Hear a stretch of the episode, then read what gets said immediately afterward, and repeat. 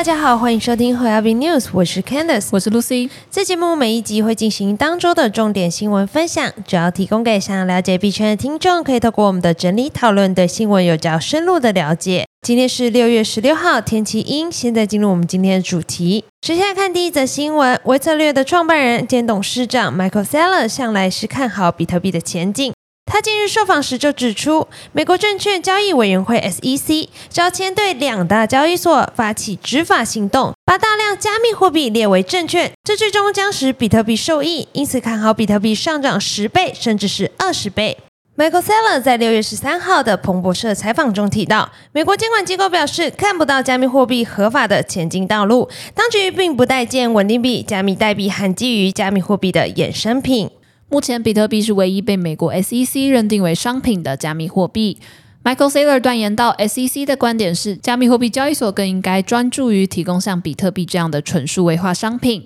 也就是说，加密货币产业注定会成为一个以比特币为中心的行业。当然，也少不了那些基于工作量证明 （POW） 共识机制的代币。Michael Saylor 接着表示，对于比特币而言，最合理的下一步是飙涨十倍，然后再涨十倍。他进一步指出，比特币的市场份额年初迄今从四十 percent 增加到了四十八 percent，部分原因是受惠于 SEC 的执法活动。他说，如今已有多达六十八种加密货币被定定为证券，但其中并没有任何一个币种是属于 POW 代币。展望未来，Michael Saylor 预料，随着美国的监管环境越来越明确，投资人对于加密货币的困惑和焦虑逐渐消散，巨额机构资金将重新流入市场，进而推动比特币被广泛采用。比特币的市场主导地位持续攀升到八十 percent。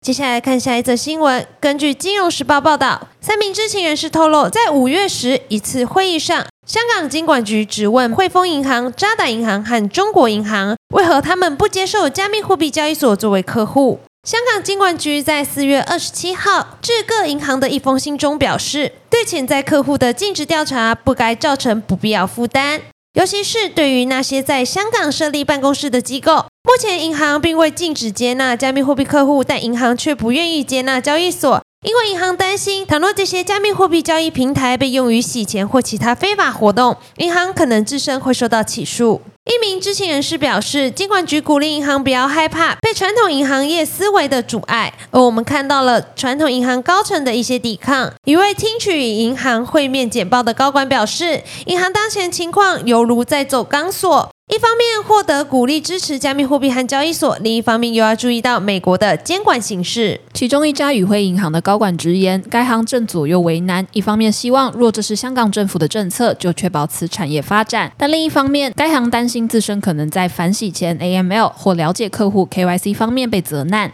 此前，在美国证券交易委员会 SEC 六月六日起诉 Coinbase 之后，香港立法会议员吴杰庄在十日发推公开喊话。邀请 Coinbase 等全球虚拟资产交易所来港申请合规交易所和洽谈上市计划。他在昨日透露，自己已和 Coinbase 取得联系，将具体共同了解在香港发展的机会。不过，Coindesk 却看衰香港，并引述香港比特币协会共同创办人兼主席 Leo Weiss 说法，指出香港目前的监管机构极其缺乏吸引力，且市场小、未经验证，没有银行合作伙伴关系，产品又受到高度限制。在 Leo Weiss 看来，Coinbase 无法在香港取得成功。接下来我们看到，美国联准会 Fed 于六月十五号台湾时间凌晨两点正式宣布最新利率决策，决定暂停升息，将联邦利率维持在五到五点二五 percent。但这不意味着经济和通膨数据已经达到了 Fed 预期，是会只是一次短暂的停顿。另外，FOMC 官员也表示，今年年底还会继续升息。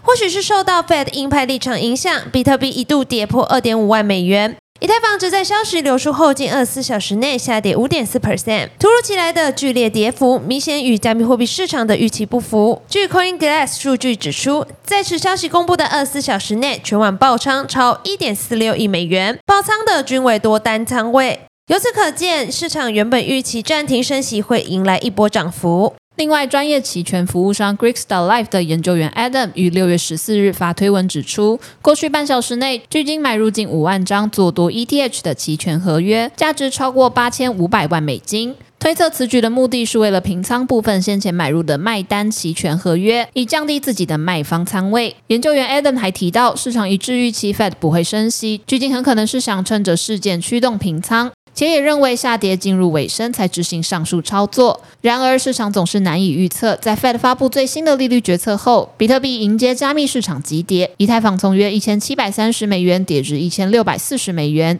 尽管市场预期 Fed 不会升息的方向是正确的，但加密市场的急涨急跌仍难以预测。前近日，监管机构对加密市场频频挥出重拳，增加更多的不稳定因素，还是特别提醒投资人需谨慎控制仓位和杠杆，避免损失辛苦积累的财富。根据彭博资讯报道，台湾大哥大正探索与台湾国内加密货币交易平台合作的机会。包含投资其中一项事业。根据三位知悉内情的消息人士透露，台湾大哥大正不止与一家加密货币公司进行早期阶段的协商。消息人士说，总部位于台北的加密货币公司 XREX 是与台湾大哥大洽谈的公司之一。XREX 自诩为应区块链技术而生的金融机构，不过台湾大哥大并未做出任何决定，而且不一定会达成交易。彭博报道，台湾大哥大表示对任何潜在合作机会持开放态度，但没有提供进一步的说法。XREX 共同创办人黄耀文则不愿透露他的公司是否正与台湾大哥大进行讨论。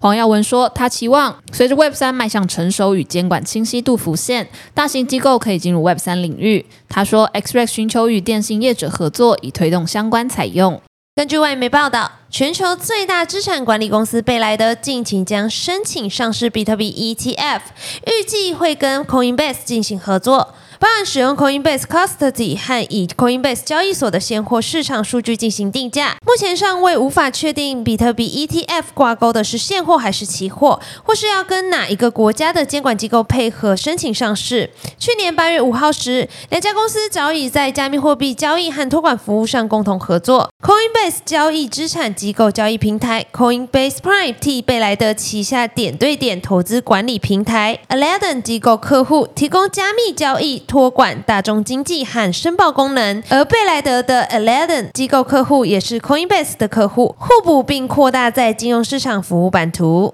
自二零一三年以来，已经有多家公司提出加密货币 ETF 上市申请，当中包括屡战屡败的灰度投资，一直致力将旗下比特币信托基金 GBTC 转型为比特币现货 ETF。却再三遭到美国证交会 SEC 的驳回申请，而首档被 SEC 批准的比特币期货 ETF 是 ProShares Bitcoin Strategy ETF。SEC 迄今尚未批准任何一档基于现货的比特币 ETF。自从 Winklevoss 双胞胎兄弟在二零一三年申请类似的比特币 ETF 以来，SEC 就屡屡拒绝这类申请。不过，基于期货合约的比特币 ETF 已经能在美国交易，所以市场正观望贝莱德这档 ETF 是现货还是期货。如果是现货，将为市场带来正面影响。本集的新闻分享就到这边结束了。如果听众有任何国内外新闻或消息，希望我们帮忙阅读，可以在下方留言告诉我们。感谢你收听今天的 h o y a b news，我是 Candice，我是 Lucy，我们下周空中再见，拜拜。